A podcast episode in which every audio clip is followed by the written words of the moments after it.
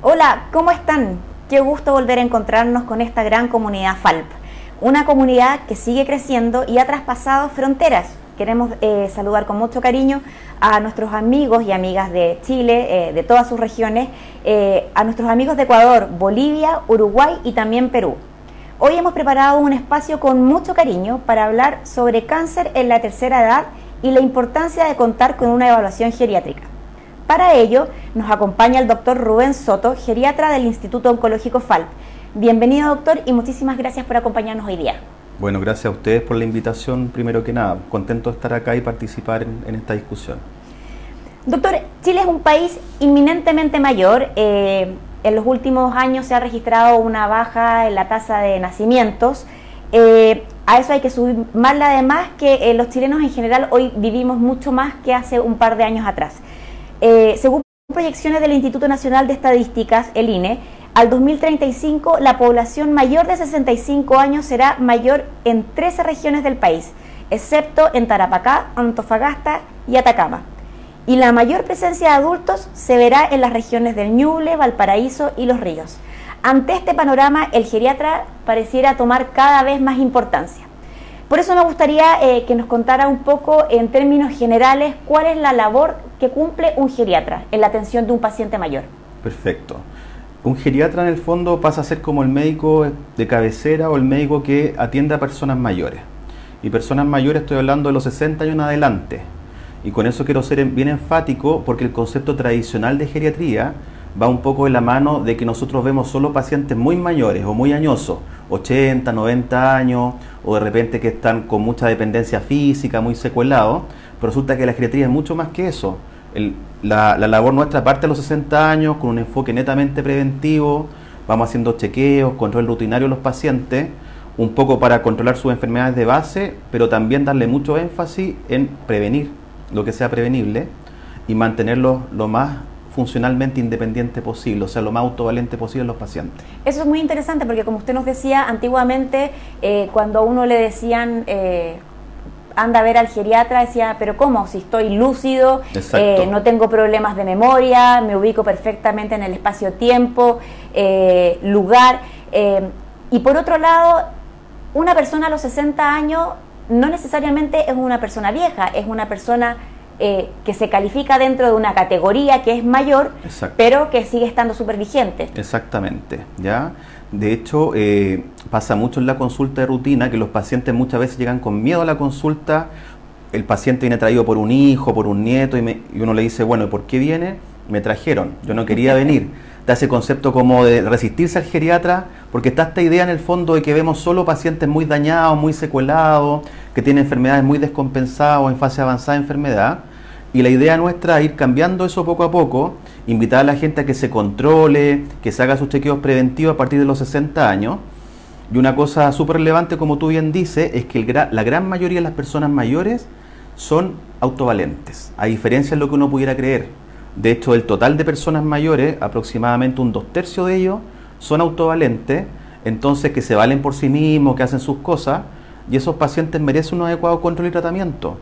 La mayoría de la gente mayor no está postrada, no está en su cama, sino que está vigente, está activa y requiere también un abordaje médico en esa misma línea. De hecho, eh, eh, el adulto mayor hoy día es muy distinto al concepto que tenía uno antes, por ejemplo, del abuelo, que el abuelo solía ser un señor eh, más quieto, más tranquilo. Hoy día vemos abuelos que hacen running, que se mantienen deportivamente muy activos. Exactamente. incluso, me atrevería a decir en algunos casos, mejor que un joven. Claro.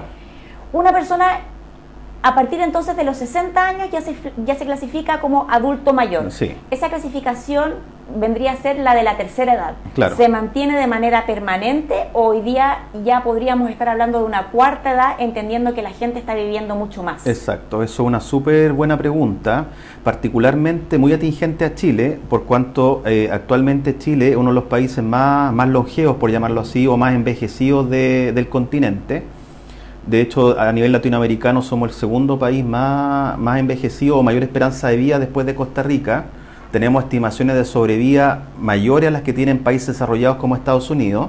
¿Y qué está pasando? Que cada vez tenemos mayor prevalencia de población adulto mayor. Eso es un hecho y eso va a seguir pasando. a tal punto que se espera que en pocos años más la población mayor a 65 años sea mayor que la población menor de 15 años. Eso habla como una inversión de la pirámide poblacional. Nos estamos llenando de personas mayores y está bajando la cantidad de personas menores, por, por decirlo así. ¿ya? Y en esa línea, como está aumentando la población mayor de 80 años, mayor de 90 años, incluso ya podemos estar hablando de una cuarta edad, ya que a partir de los 80 años en adelante. Entonces, Hablábamos recién de dos tercios de la población adulto mayor que está, eh, que es autovalente, que está en buenas condiciones. Sin embargo, hay un tercio que no está dentro de esa clasificación. Exacto. Eh, ¿Podemos decir que en Chile hay una preocupación por el adulto mayor real o todavía no hay conciencia? Esa es una, también una muy buena pregunta eh, que yo creo que debe ser abordada de, de, varios, de varios espectros. Yendo netamente a lo médico, yo te diría que todavía estamos, estamos con un déficit importante en cuanto a atención de salud de calidad a las personas mayores, ¿ya? Por varios motivos, uno de ellos, particularmente el hecho de que los profesionales geriatras que atendemos población mayor seguimos siendo un recurso aún escaso. La población mayoritaria no tiene acceso a geriatra. El sistema público, el recurso de geriatra también es bastante limitado hay regiones en Chile que no cuentan con profesionales geriatras. La gente tiene que viajar de una región a Santiago a controlarse, a tratarse. Entonces, todavía estamos al debe en cuanto a, la atención integral de un paciente mayor. La mayoría del volumen de población geriátrica está siendo absorbida por los consultorios, ¿no es cierto?, por atención primaria, por médicos en el fondo que no tienen la formación necesaria en, geriatría. Entonces, eso es, un tema que todavía falta harto por avanzar. Eh, las distintas universidades y también a través de la sociedad de geriatría se están haciendo las intervenciones necesarias para modificar esto. Se están abriendo más cupos de formación de especialidad para geriatras. Eh, hay un plan en el fondo de incentivo a la formación de geriatras que quiere llevar a cabo el, el MinSal, que es el Ministerio de Salud. Y en esa línea se está tratando de corregir, pero estamos bastante, bastante lejos de llegar a una meta, a una meta adecuada todavía, al día de hoy, 2020 es un tremendo desafío pensando sobre todo en las proyecciones, que esto va a ser cada vez en el fondo más necesario. Exactamente. Eh, una persona eh, normal, digamos que no tiene una enfermedad a lo mejor crónica, pero quiere eh, entrar en esta, en esta etapa preventiva, ¿qué debería esperar de una primera consulta geriátrica? Nosotros en el fondo en la primera consulta geriátrica hacemos al paciente lo que se llama una valoración geriátrica integral. Entonces, en esa evaluación, nosotros le preguntamos lo que le preguntan sus médicos de rutina, en el fondo, qué enfermedades tiene, qué remedios toma, qué operaciones se ha hecho, tiene algún grado de alergia, cómo están sus vacunas. Pero además de eso, que es lo tradicional y lo que todos los médicos hacemos en forma rutinaria, la geriatría incorpora una valoración geriátrica integral en busca particularmente de pesquisa activa de síndromes geriátricos que son condiciones frecuentes en el adulto mayor y que pasan muchas veces subdiagnosticadas o son subestimadas por la misma familia o incluso por el mismo paciente. Y con ello hablo de distintas cosas, por ejemplo, síndrome de caída, el paciente se está cayendo en la casa en forma regular, baja de peso, trastornos del sueño, trastornos del ánimo, incontinencia urinaria, incontinencia fecal. Evaluamos también en forma general los aparatos sensoriales, la visión, la audición, cómo está el tema del gusto, Hacemos pesquisa también, por ejemplo, de, prescripción inapropiada de medicamentos. En población mayor hay una alta prevalencia de prescripción inadecuada o inapropiada de medicamentos, que son remedios que en población normal o población, entre comillas, no adulto mayor, están aprobados, pero que en población mayor se sabe que esos mismos medicamentos pueden traducir una serie de efectos indeseados para la salud o efectos secundarios. Cuando hablamos de autoprescripciones, por ejemplo, si, no sé, si, a, la persona le duele la cabeza, ok, me voy a tomar este remedio porque alguien me dijo que era bueno. Claro, por ejemplo, y no sé, pues le dijeron en algún momento a la señora que le olía la cabeza que tomara ibuprofeno o algún antiinflamatorio, y ella lo siguió tomando en forma indefinida y después agregó, por ejemplo, un dolor de muela, un dolor lumbar, un dolor articular y siguió con el ibuprofeno y es un remedio, por ejemplo, que uno dice, bueno, ¿qué puede pasar con un ibuprofeno? Que es un antiinflamatorio de venta libre. Pueden pasar varias cosas en personas mayores. Puede producir mayor riesgo de sangrado gastrointestinales, puede producir problemas renales, puede producir problemas, ¿no es cierto?, de hemorragia digestiva, trastorno de la coagulación, etcétera, por nombrar algunos. Ahora, los remedios más delicados y que nosotros hacemos mucho énfasis en pesquisarlo en la primera consulta son aquellos remedios de la esfera los psicotrópicos, particularmente los relajantes musculares, las benzodiazepinas, con eso hablo del alprazolam, el diazepam, el clonazepam, los inductores del sueño, algunos antidepresivos, algunos antihistamínicos que son remedios de venta libre para la alergia, en personas mayores también son de prescripción inapropiada. Entonces, todo eso que te comento va en esta valoración geriátrica integral. Y de ahí sale un plan de tratamiento para ir abordando los distintos aspectos del paciente. Que debería partir entonces a los 60 A los 60, claro. Tengamos o no tengamos alguna enfermedad puntual. Lo que pasa es que la geriatría, uno de los pilares fundamentales, va centrado en la prevención. Entonces la idea de los controles están enfocados principalmente en prevenir, adelantarnos a que aparezcan las complicaciones y desenlaces que no queremos que pasen. Doctor, vamos a hacer un pequeño, eh, una pequeña pausa porque queremos agradecerle a todos los amigos y amigas que nos han enviado sus preguntas. Perfecto. Y como siempre, recordarles que eh, este tipo de espacios eh, se generan para apoyar el tema de la educación, para fomentar sobre todo el tema de la prevención y que en ningún caso debe ser tomado como una consulta médica. Exactamente. Ante cualquier problema de salud, ante cualquier cosa que les parezca extraño, eh, lo importante es no normalizar eh, ese tipo a lo mejor de señales que nos da el cuerpo y en el fondo acudir al especialista eh, que corresponde. Dicho eso, quería preguntar, volver un poquito a una pregunta que había hecho anteriormente que hablaba sobre si había conciencia sobre el cuidado de la salud. Hablamos un poco del acceso a, los geriatras, que hoy día tenemos pocos geriatras respecto del total de la población. Yo quería saber a nivel de familia, y esto linkearlo un poco con la pregunta reciente, ¿la familia tiende a, mirar, a, de repente a, ver eh, las señales, sobre todo pensando en las personas que son a lo mejor de edad más avanzada. ¿Por qué? Porque hemos escuchado mucho el tema de la cultura del viejismo y ahí hablaba, por ejemplo, el de no, no normalizar si una persona baja de peso. No hablamos de un kilo, hablamos de una baja rápida y que no tiene una causa. El tema de las caídas, tampoco es normal que la persona se caiga porque está porque es más viejita. Claro, exactamente. Esa es una pregunta muy muy atingente por lo siguiente, porque en el fondo la cultura del viejismo quiere decir en la práctica que le atribuimos todos los achaques, todos los síntomas que sienta la persona mayor a causa de su edad. ¿Ya? Y resulta que eso es un gran riesgo porque empezamos a normalizar situaciones que son francamente patológicas o que están fuera del envejecimiento normal. Como tú bien dices, no es normal que un paciente se caiga. No es normal que un paciente tenga quejas significativas de memoria. No es normal que alguien, un paciente mayor esté deprimido. No es normal que un paciente mayor tenga problemas eh, serios de, de, sueño, por ejemplo, que tenga insomnio, que no pueda dormir. No es normal que tenga incontinencia. Y resulta que todas esas cosas se normalizan, ¿ya? Y se normalizan en parte también por un tema cultural, de pensar que a mayor edad estas cosas son parte del envejecimiento paréntesis, ahí surge el tema, por ejemplo, de demencia senil, que uno probablemente la han escuchado y en sus casas también la han escuchado.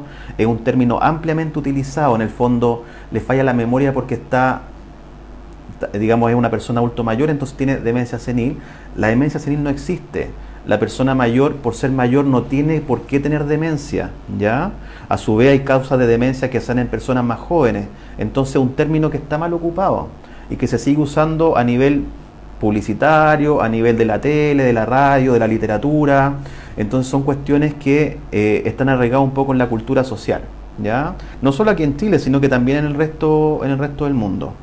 El mensaje un poco es transmitir que estas situaciones que mencioné, caída, incontinencia, trastornos del sueño, del ánimo, problemas de memoria, etcétera, son cosas que deben ser abordadas, que deben ser estudiadas y que no, no son parte muchas veces del envejecimiento normal. No tenemos que normalizarlo porque en el fondo, en la medida que normalizamos, también podemos llegar a diagnósticos más tardíos de enfermedades. Por supuesto, de todas maneras. ¿Y qué pasa muchas veces? El paciente consulta eh, eh, en alguna consulta no especializada y, dice él que tiene quejas de memoria o la familia relata que el paciente tiene quejas de memoria y nos falta que le diga, oiga, pero mire el carnet, o sea, usted tiene 85 años, ¿qué más quiere?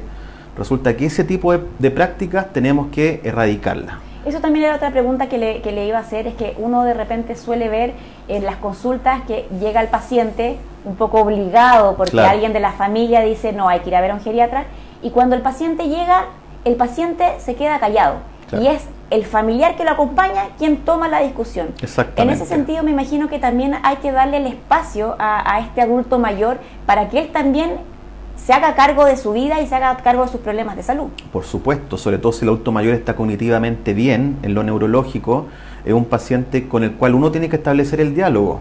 Como introducción, la hija o el familiar nos puede contar por qué viene o qué, cuál es el contexto general del paciente, pero toda la valoración y la entrevista va a ser dirigida principalmente hacia el paciente. ¿Ya? Ahí en el, fondo, un llamado a no ser a lo mejor tan aprensivo. Tan aprensivo y dejarlos que se expresen, dejarlos hablar.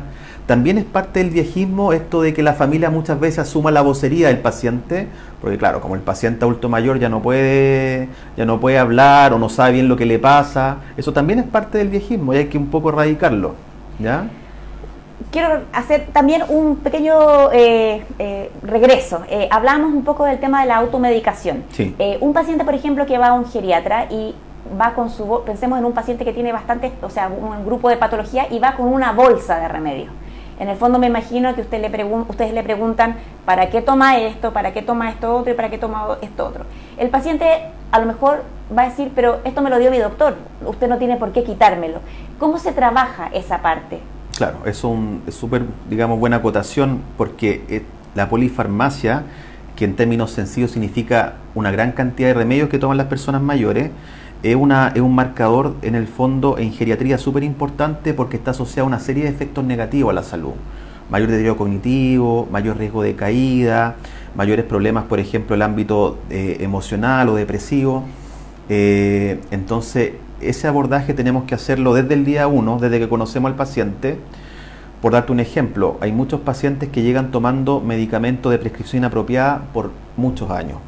Por ejemplo, una benzodiazepina, un alprazolam, un diazepam para dormir, una sopiclona para dormir, un antihistamínico que en el fondo no está recomendado por la edad. Entonces uno lo primero que hace, antes de decir sabe que no lo tome más, contarle al paciente por qué ese remedio es peligroso, por qué no lo quiere cambiar. La mayoría de las veces cuando uno le explica, la respuesta o la acogida del paciente es súper buena.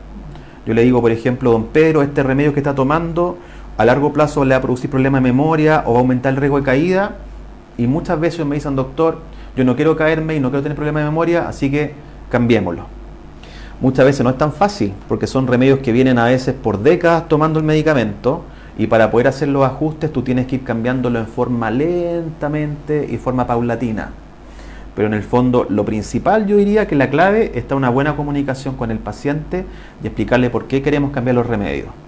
Y en esa misma línea, invitar a todos los pacientes y a los familiares que los acompañan a la consulta a que siempre vengan con su bolsa de medicamentos o que traigan la lista de todos los remedios que toman, porque nos pasa muchas veces que cuando yo le pregunto qué remedios toma, ellos me dicen los remedios de la presión, de la diabetes, de la tiroides, y en ninguna parte sale mencionado el hipnótico o el antidepresivo o el relajante muscular. Entonces, a mí me gusta que traigan la bolsa de remedio y así hacemos una evaluación mucho más completa.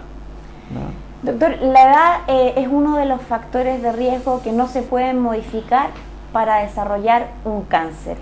Em, ¿Hay alguna razón eh, específica por qué eh, por qué el cáncer se puede desarrollar más en el tema de la tercera edad y en este sentido, ¿cómo se enfrenta ese problema? Eh, ¿Suele ser más agresivo en una persona adulta mayor que en una persona joven o no necesariamente? Ya, de acuerdo. A ver, la edad es uno de los principales factores de riesgo asociado a cáncer. Ya, de hecho, a mayor edad hay mayor riesgo de cáncer.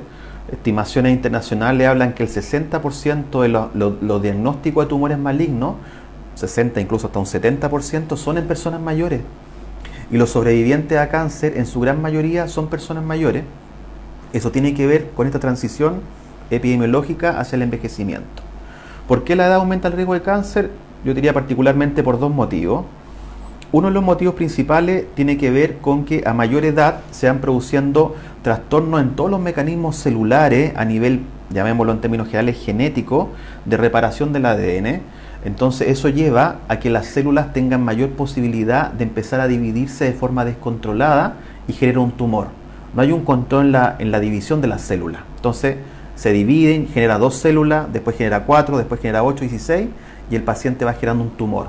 Porque los mecanismos de control de esa división se hacen cada vez menos efectivos, por un lado.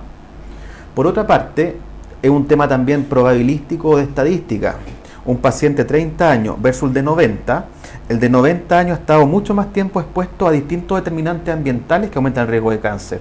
por ejemplo, el tabaco, algunos pesticidas, el arsénico, o ha estado más puesto a estilos de vida no saludables, sedentarismo, ¿no es cierto?, obesidad, por ejemplo. Entonces, al tener mayor exposición durante mayor tiempo, es un paciente que, por ejemplo, tiene más riesgo de desarrollar algunos tipos de cáncer. Uno de los grandes desafíos cuando uno enfrenta eh, eh, a un familiar adulto mayor eh, con un diagnóstico de cáncer es si decirle su diagnóstico o mantenerlo en reserva. Básicamente pensando desde la aprensión seguramente también de que a lo mejor si esa persona sabe su diagnóstico se va a venir abajo y no lo va a saber sobrellevar. precisamente en ese punto, Verónica, nos preguntaba qué hacer con una adulta mayor diagnosticada con cáncer y que se encontraba bien de su cabeza. Eh, decirle o no decirle, ante el temor de decirle, pueda afectar su estado real de salud. De acuerdo, eso es algo que nos pasa con frecuencia en la consulta. Yo te diría que es una pregunta que no tiene una respuesta categórica y va a depender mucho de la situación del paciente.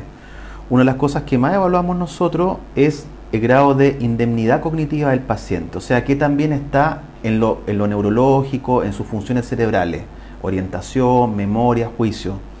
Si un paciente que está cognitivamente indemne, no tiene problema, uno debería preguntarle al paciente cuánto quiere saber de su diagnóstico, qué tan interesado está en saber en lo que le está pasando. Si el paciente quiere saber y tiene indemnidad cognitiva, nuestra labor como médico es decir el diagnóstico, porque en el fondo es parte, ¿no es cierto?, de la relación médico-paciente y un derecho del paciente conocer su diagnóstico. Muchas veces en pacientes que tienen un contexto familiar o un contexto personal desfavorable, antecedente depresivo, mala red de apoyo, o que haya tenido cuadros para atrás de, la esfera de depresión, uno puede, y está cognitivamente indemne, uno puede ir dando la información de a poco. ¿Ya? ir matizándola, ir dándola de a poco, pero insisto, si el paciente quiere saber su diagnóstico, porque muchos de ellos me dicen, doctor, a mí el diagnóstico usted me lo va a dar a mí, no a mi familia, yo quiero saber lo que me pasa, uno tiene que decirlo. Matizarlo no, depende de varios factores. Por otro lado, hay pacientes que llegan a la consulta y llegan comentando, doctor, yo no quiero saber nada de lo que tengo, entiéndase por favor con mi familia, y eso también es respetable y en esos casos hacemos la interlocución con, su, con sus familiares más cercanos, pero va a depender mucho del, del caso a caso. Me imagino que en el caso del paciente que en el fondo eh, habla con ustedes y, se manifiesta eh, dispuesto a tener su diagnóstico, en casos en que el cáncer a lo mejor no tenga un buen pronóstico, también ese tiempo le sirve también para poder cerrar espacios o, cerrar cosas que él puede traer eh, pendientes y que en el fondo el desenlace para él sea un poco más tranquilo. Eso es una muy buena acotación por cuanto muchos de los pacientes llegan a la consulta y dicen, doctor, yo quiero saber si tengo o no tengo cáncer porque yo tengo que dejar arreglado mi situación en el fondo financiera, quiero ir, quiero un poco... Eh, recomponer mis relaciones con, familiares, hijos, hermanos con los que he peleado, un poco y cerrando círculos, y está en todo su derecho, entonces tú tampoco le puedes negar la posibilidad de que él haga eso, ¿ya? sobre todo si está en su sano juicio. Así que sí, de todas maneras. ¿Existen tipos de cánceres que son más prevalentes en un adulto mayor o se pueden dar todos independiente de la edad?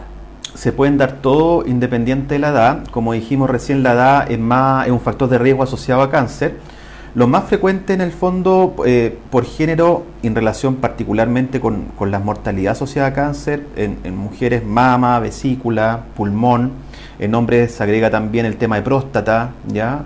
Eh, cáncer gástrico y cáncer de colon, pero en general nosotros particularmente, bueno, también tiene que estar en un centro oncológico, pero los adultos mayores que vemos con cáncer son un grupo bastante heterogéneo y vienen con distintos tipos de cáncer, ¿ya? Si yo tuviera que focalizar por grupo, los grupos más prevalentes son los del tubo digestivo, pulmón y próstata. ¿ya? Pero en general puede ser cualquiera. Hablábamos de esta eh, evaluación integral geriátrica preventiva a partir de los 60. Eh, en el caso de un, de un, paciente, un adulto mayor con diagnóstico de cáncer, eh, ¿esa evaluación se diferencia de la inicial, de la preventiva? Hay, ¿Pone foco en otras cosas? La evaluación es previa, por ejemplo, a que él se someta a un tratamiento, durante el tratamiento y post tratamiento? Eh, la idea, en el fondo, en un paciente que llega a la consulta geriátrica para una evaluación oncológica, que va a ser parte de una evaluación oncogeriátrica, incluye, como tú bien dices, otros puntos que no hacemos en población que viene, por ejemplo, a chequeos de rutina.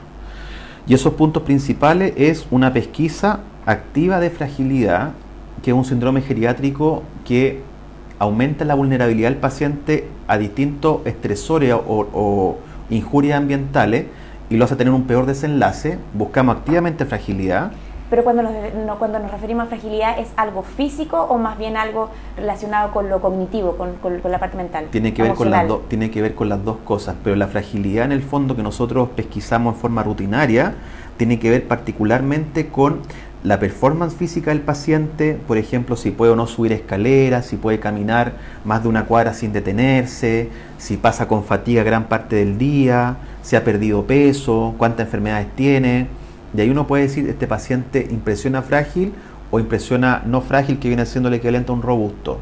Pero buscamos fragilidad dirigidamente. ¿Por qué buscamos fragilidad? Porque se sabe que la fragilidad aumenta el riesgo de complicaciones de los tratamientos.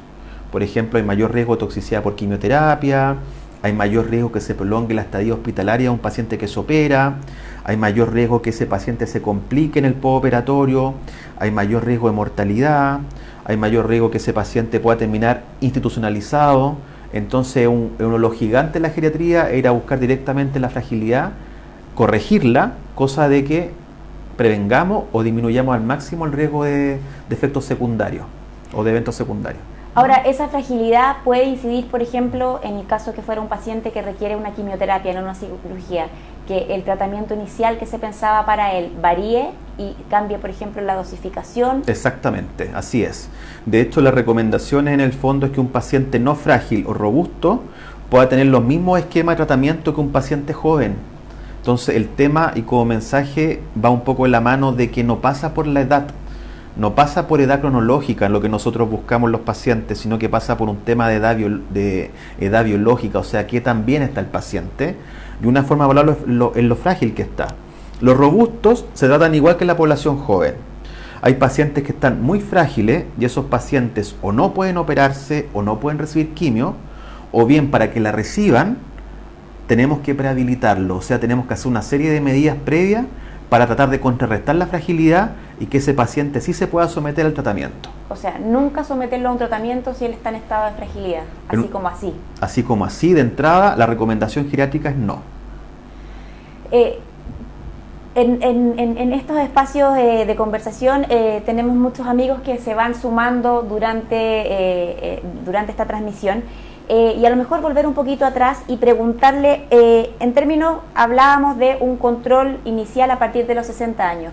Ese control geriátrico preventivo, eh, ¿tiene que ser anual o se puede espaciar más en tiempo? Y en el caso de un paciente geriátrico, ¿hay algún momento de alta o hay un seguimiento más, o sea, o los controles son de manera más seguidas? Perfecto de la, frecuencia o la periodicidad de los controles va a depender de cómo encontremos al paciente.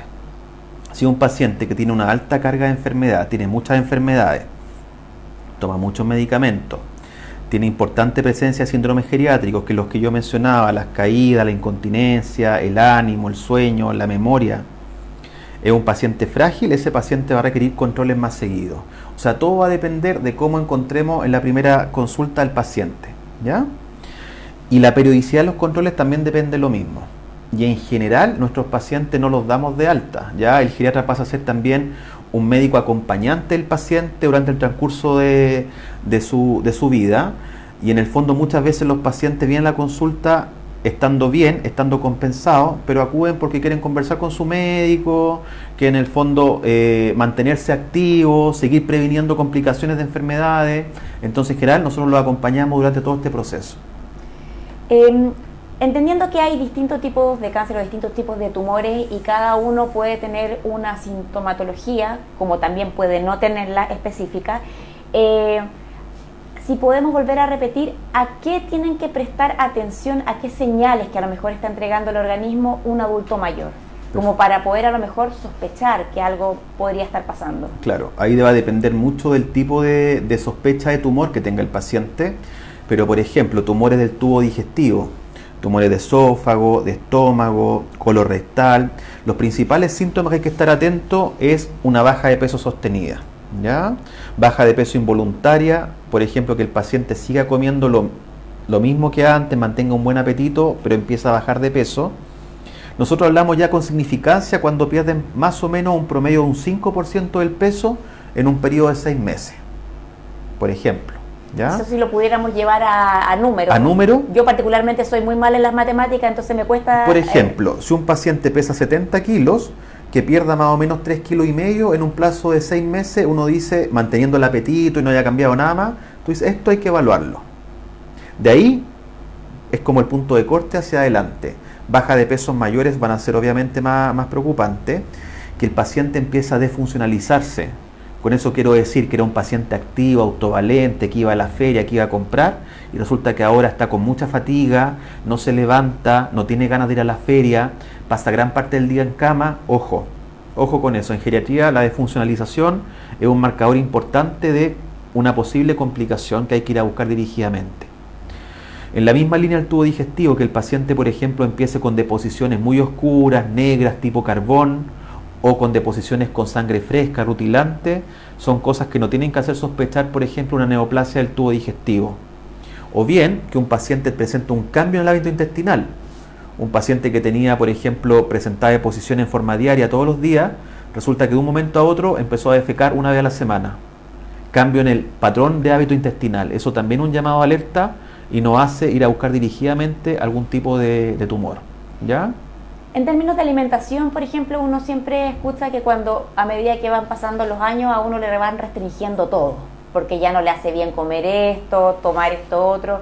¿Es tan así o de repente también somos como un poco extremistas con la alimentación del adulto mayor y como que lo castigamos? Sí, somos extremistas, muchas veces los castigamos, los restringimos de forma bien importante y lo que nos toca ver en la consulta muchas veces es pacientes que dicen, no sé, pues doctor, no puedo comer casi nada, vienen con una minuta, una pauta de alimentación que es súper restrictiva y resulta que eso a la larga que lleva a que el paciente presente, por ejemplo, problemas de la esfera anímica, se deprima, se desnutra, baja de peso, porque en realidad lo que puede comer es contado con los dedos de la mano, casi no puede comer nada.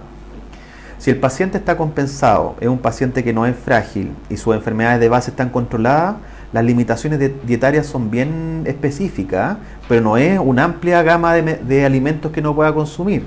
Por ejemplo, si es hipertenso, uno le restringe particularmente la sal. Si es diabético, le restringe un poco el consumo de, de hidratos de carbono, de azúcar. Pero un paciente en el fondo que está compensado, que está bien tratado, las restricciones deberían ser mínimas. ¿Ya?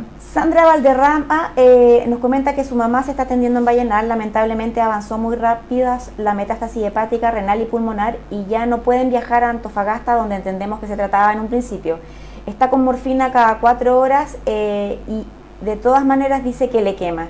¿Qué pueden hacer como recomendación? Bueno, respondiéndole a Sandra y por, lo que pone ella en la, en la consulta, impresiona ser ya una situación oncológica, un tumor avanzado está con morfina en dosis que no son menores y si persiste con dolor, la idea es que eh, ella se pueda controlar con algún médico del programa de equipos paliativos, de alivio del dolor, para hacer un ajuste en la dosis. Muchas veces agregan medicamentos que pueden potenciar la acción de la morfina. Hay parches también transdérmicos que nos pueden ayudar, sobre todo si le quema o siente un dolor como urente o quemante, pero tiene que ser vista por un médico particularmente porque un paciente con dolor intratable es un paciente que tiene una pésima calidad de vida y tenemos que ir a manejarlo un poco y contrarrestarlo. Eh, Inés eh, nos pregunta cómo se enfrenta una enfermedad, eh, cómo se enfrenta el cáncer en una persona con Alzheimer avanzado. ¿Hay algún tipo de tratamiento especial? ¿Hay que tener cuidados especiales con esa persona? En el caso particular del Alzheimer avanzado, eh, lo principal en el fondo es que el paciente mantenga un, control rutinario con su médico de cabecera, o idealmente un geriatra un neurólogo que lo controle. Alzheimer avanzado, para la gente en el fondo que no está viendo, implica que un paciente completamente dependiente en todas sus actividades de la vida diaria. Bañarse, comer, vestirse, trasladarse, las continencias urinaria y fecal, completamente dependiente y que tiene unas funciones cerebrales que están muy disminuidas o muy mermadas. Entonces probablemente ese paciente ya no reconozca a su familia, permanezca gran parte del tiempo desorientado, puede tener algunos, algunos pacientes hacen alucinaciones, entonces un paciente que está bien, bien dañado. Ahí el enfoque del punto de vista geriátrico no está en tratar el cáncer como tal, por cuanto el Alzheimer es una enfermedad que, puede, que en el fondo es una enfermedad que ya está en fase avanzada, como dice ella en, la pregunta, y el enfoque está un poco en el confort y en otorgar calidad de vida, que no tenga dolor, disminuir los ahogos, disminuir las molestias gastrointestinales, etcétera. ¿Ya? Mariela Lavín eh, nos, nos comenta, una abuelita de 87 años no come nada, todo lo encuentra picante. ¿Puede ser algún cáncer gástrico o algo similar?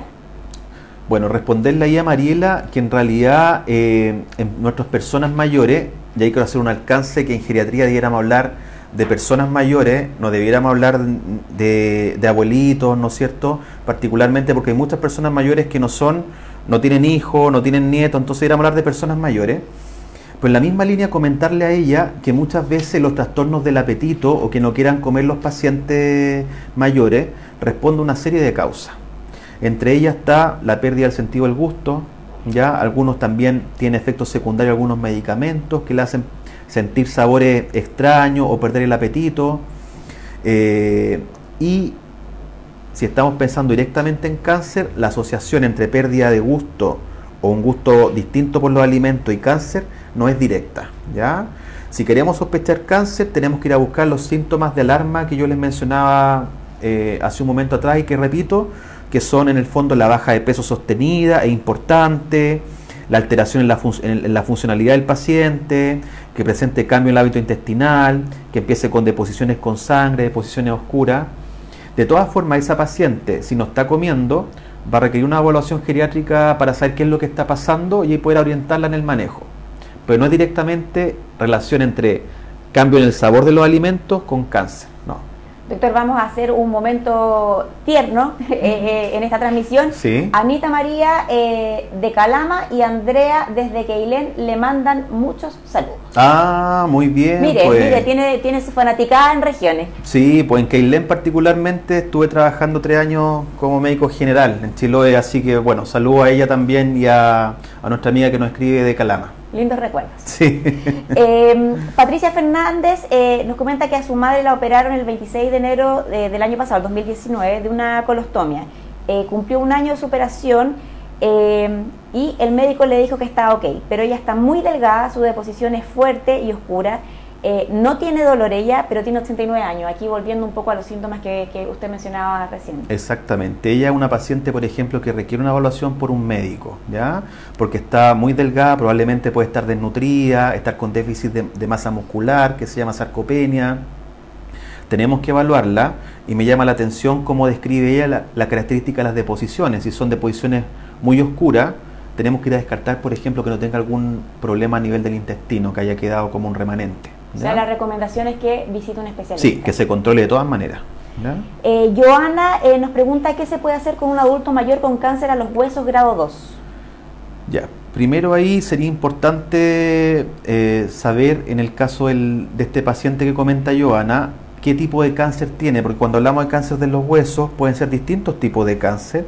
Podemos estar hablando de un mieloma múltiple, una leucemia, eventualmente un linfoma, un sarcoma, o es un cáncer que se originó en otro órgano y que invadió el hueso como una metástasis. Entonces, lo primero, primero, antes de hablar como cáncer de los huesos, sería importante saber cuál es el diagnóstico específico que tiene para poder ayudarla.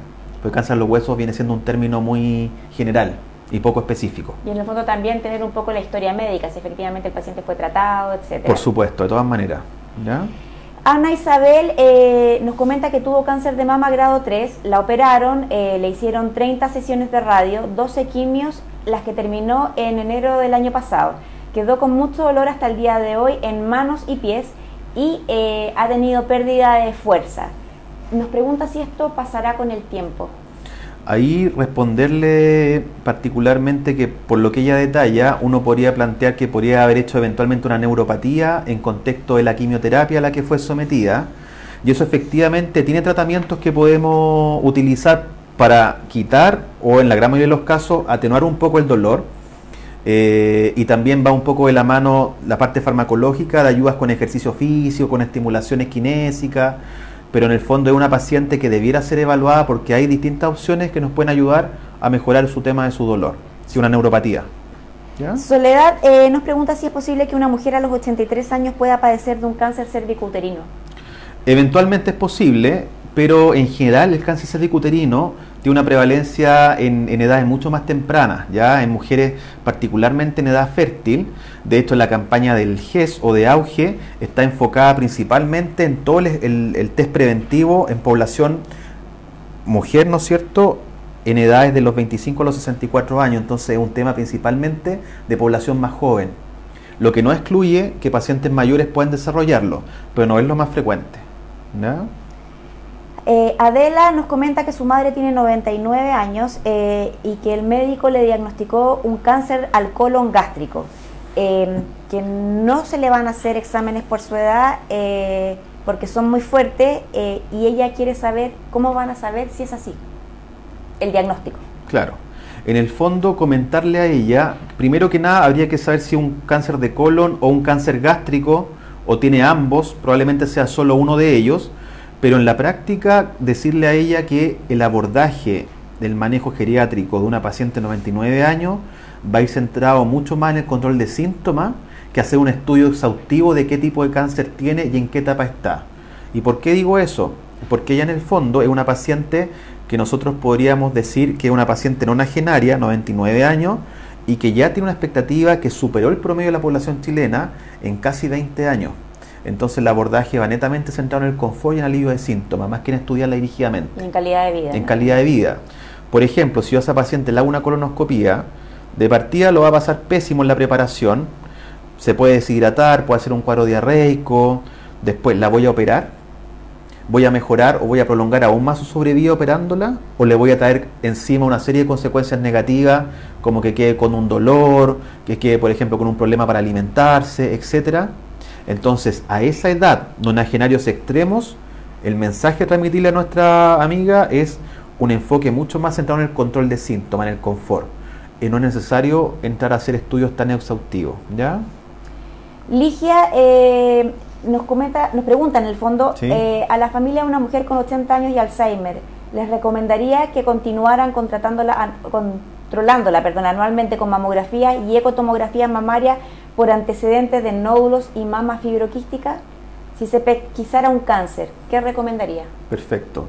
Ahí responde la Ligia que eso depende principalmente de en qué etapa del Alzheimer se encuentre la, la familiar por cuanto si el paciente está en etapas moderadas a severa de una enfermedad de Alzheimer, el manejo y el énfasis está centrado principalmente en el control de síntomas. ¿ya? Y una cosa súper relevante es que todos los screening o exámenes preventivos en población mayor debieran justificarse solo si la expectativa de vida de ese paciente es mayor a 10 años. Y resulta que un paciente con Alzheimer moderado o severo, su expectativa de vida muchas veces es menos que eso y no se justifica el, seguimiento con, screening como con mamografía, por ejemplo. Casi para ir finalizando, doctor, eh, Wendy eh, nos comenta que eh, su mamá tiene cáncer de recto, etapa 4, muy difícil, mucho dolor, no puede sentarse ni caminar mucho, ya hicieron radioterapia, quimioterapia, pero nada funciona. toma 6 morfinas diarias y el dolor aún persiste. Tiene bolsa de colostomia, un flujo que le sale del recto que nadie analiza y que la lastima más. Nos pide eh, algún tipo de, consejo que puede hacer. Ahí un poco la respuesta va a ser similar a nuestra a la anterior, la, señora de la cuarta región, que tiene que ver un poco con, eh, con que acuda a su médico a un programa de equipos paliativos o de alivio del dolor, por cuanto en el fondo hay medicamentos, y hay opciones de tratamiento diferentes a las que está recibiendo que la pueden ayudar. Pero tenemos que tratar de hacer algo porque no la podemos dejar con dolor incontrolable y hay alternativas disponibles, así que que se acerque a su médico para que la derive al programa de, alivio del dolor. ¿ya? Doctor, para ir finalizando eh, esta conversación, em, ¿cuáles serían como cierre las recomendaciones eh, para todos los amigos que nos acompañaron hoy? Eh, como también a lo mejor los que nos van a ver más tarde a través del, del, video en, en la plataforma.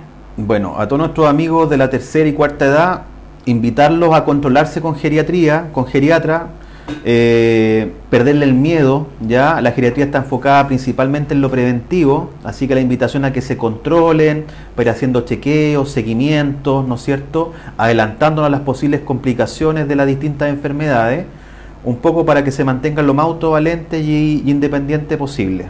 Y en el fondo también perder un poco el prejuicio, porque ir al geriatra no significa que uno ya está mal, sino que al contrario, uno tiene que prevenir.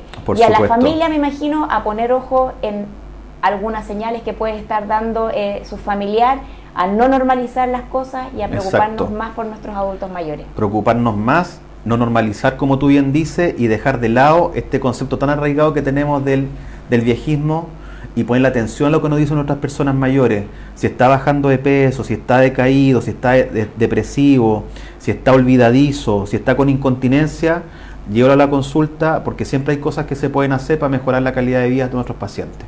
Doctor Rubén Soto, geriatra del Instituto Oncológico FALC, muchísimas, muchísimas gracias por acompañarnos, por su tiempo eh, y por aclararnos tantas dudas tan importantes. A ustedes amigos eh, los dejamos invitados eh, a un nuevo encuentro que les iremos informando vía esta plataforma y recordarles que este tipo de espacios siempre se han pensado para educar, para conversar y no pueden ser tomadas como una consulta médica. Ante cualquier señal, ante cualquier duda, eh, es preferible que recurran a cada especialista.